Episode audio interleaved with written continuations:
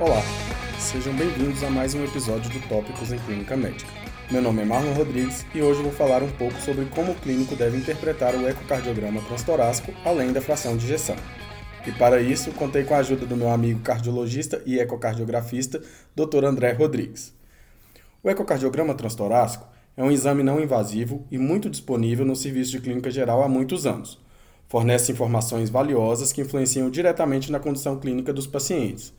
Mas já de início, destaco que a fração de ejeção é só uma das inúmeras informações que o exame fornece. Cabe ao clínico saber interpretar e extrair o máximo de informações importantes que podem ajudar no manejo de seu paciente. E aqui vem um pequeno pedido. Apesar de ser um podcast, por isso ter a vantagem de você poder ouvir em qualquer momento do seu dia, no carro, na academia ou durante uma folga no seu plantão, especialmente esse episódio, sugiro que você o ouça visualizando um resultado de um ecocardiograma, pois será muito mais produtivo. Para facilitar, coloquei alguns modelos no nosso Instagram. Visite nossa página. Então, retomando. Existem diferentes formas de laudos de ecocardiograma, porém, no fim, todos seguem uma padronização básica. Como toda propedêutica, devemos primeiro conferir o nome do paciente, a idade e conferir a data de realização do exame.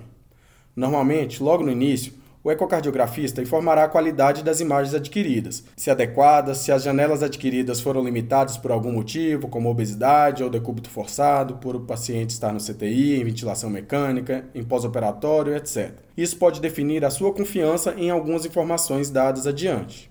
A seguir, normalmente é mostrada uma tabela que fornece uma série de números, mas citarei os mais importantes aqui. Através da janela parasternal esquerda eixo longo, faz-se medida do diâmetro da raiz da aorta e do diâmetro, atenção, antero-posterior do átrio esquerdo. Esse valor do diâmetro antero-posterior do átrio esquerdo pode estar normal, mas o átrio esquerdo estar aumentado laterolateralmente ou longitudinalmente. Por isso, é importante observar se houve medida do volume do átrio esquerdo indexado, ou seja, de acordo com a superfície corporal do paciente, que é mais acurado. Através dessa mesma janela, faz-se as medidas da espessura do septo e da parede posterior do VE em diástole. Mede-se posteriormente os diâmetros da cavidade ventricular em sístole e em diástole. Esses valores são então usados para cálculo estimado dos volumes diastólico e sistólico finais do VE e, portanto, para cálculo da fração de ejeção do VE, método esse chamado de Tychus. Após a tabela, inicia-se a descrição do VE. Descreve-se inicialmente o que foi colocado em números na tabela acima. Após, é relatado a presença ou ausência de alterações segmentares. E aqui vem um lembrete. Alteração segmentar não é patognomônico de doença isquêmica. Pode também estar presente na doença de Chagas e miocardite, por exemplo. Na presença de alteração segmentar, o método Tychus para cálculo da fração de ejeção torna-se inadequado, pois ele considera os diâmetros da base do VE, ou seja, pode tanto subestimar quanto superestimar a fração de ejeção, a depender de onde há hipo ou acinesia. Nesses casos, existe um outro método chamado de Simpson, que é mais adequado para o cálculo da fração de ejeção. Ele estima os volumes ventriculares através do tracejamento das áreas do VE na sístole e na diástole nas janelas apicais em duas e quatro câmaras, e por isso considera a interferência da alteração segmentar no cálculo da fração de ejeção. O método Simpson também é o mais adequado para cardiopatias dilatadas, ao considerar a forma esférica e não cônica do VE. Ainda no fim desse tópico, a descrição da função diastólica do VE, classificada em três graus.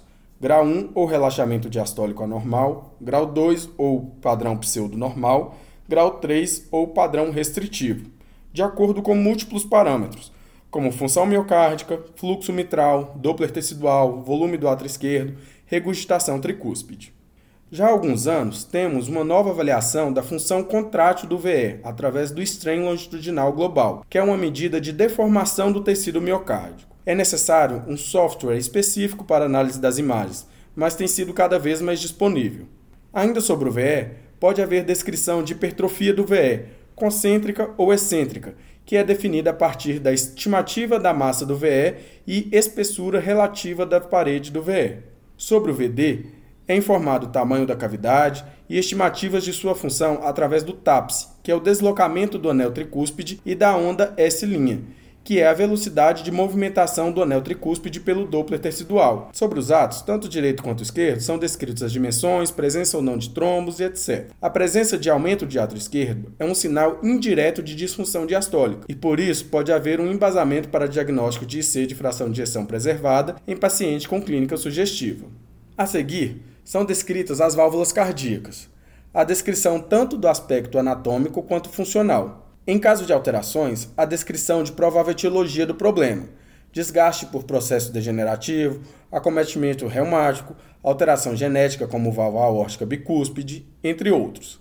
Em casos de estenoses valvares, as áreas valvares são informadas, bem como os gradientes transvalvares, determinando, portanto, a gravidade das lesões. Aqui, uma observação de que os gradientes são mais sensíveis a alterações de volemia e, portanto, podem estar mais alterados em pacientes muito descompensados. Em caso de lesões regurgitativas, são dadas uma série de outras informações, tais como volume, espessura e fração do jato regurgitante, entre outros. Dentro das valvopatias, destaco dois pontos. No caso da regurgitação mitral, uma particularidade que costuma ser muito esquecida no meio clínico. Vou explicar. Sabendo que a fração de ejeção é o percentual de sangue que o ventrículo ejeta para a aorta na sístole e que ela é estimada pela diferença entre o que há na diástole menos o que sobra no fim da sístole de um determinado batimento, temos que, durante a regurgitação mitral, há fluxo tanto para a aorta quanto de volta para o átrio esquerdo, causando maior volume ejetado e, portanto, superestimando a fração de ejeção. Por isso, na presença de regurgitação mitral importante, consideramos fração de ejeção do ventrículo esquerdo reduzida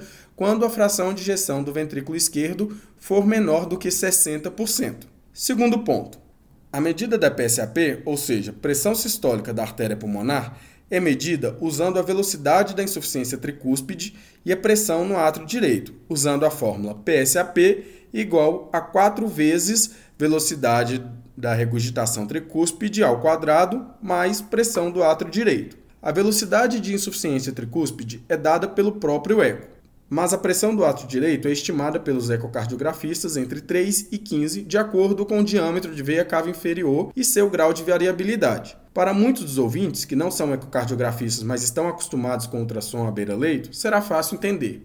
Usamos diversas vezes esses parâmetros para avaliação de volemia à beira-leito na emergência. Então, se a veia cava inferior for menor que 2,2, isso pode variar em algumas referências, e varia bastante, o ecocardiografista estima uma pressão entre 3 e 5. Se a veia cava inferior for maior que 2,2 e não variar, é estimado uma pressão de átrio direito de 13 a 15. Se eles forem discordantes, ou seja, uma veia cava inferior maior que 2,2, porém variar muito, ou uma veia cava inferior menor do que 2,2 cm, mas variar pouco, é estimado uma pressão de átrio direito entre 8 e 10. Seria mais ou menos isso.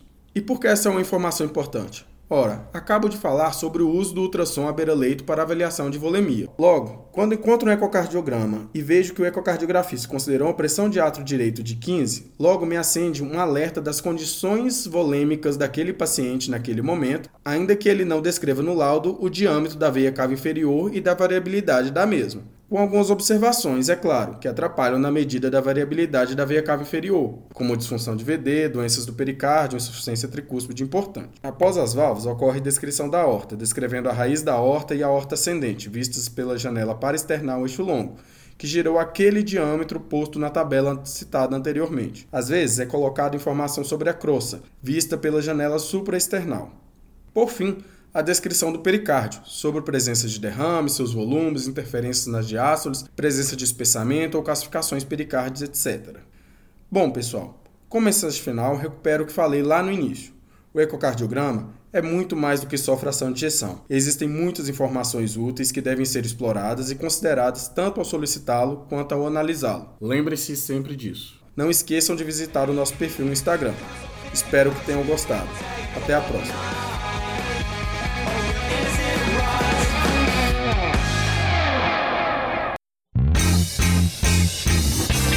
Você que está aí acompanhando Tópicos. Para não perder nenhum episódio, assine o nosso podcast no Spotify, Apple Podcasts SoundCloud ou seu agregador preferido. E toda semana você receberá um aviso de um novo episódio lançado. Aproveita e deixa também uma avaliação nossa por lá. O arroba Tópicos Podcast é o nosso canal de interação no Instagram, onde publicamos material extra, quiz para ajudar a consolidar as informações e você pode deixar seu comentário ou sugestão de temas. Lembrando que o podcast é uma ferramenta de orientação educacional e informação, não substituindo uma recomendação de saúde ou diretriz de condutas. Obrigado e até o próximo episódio.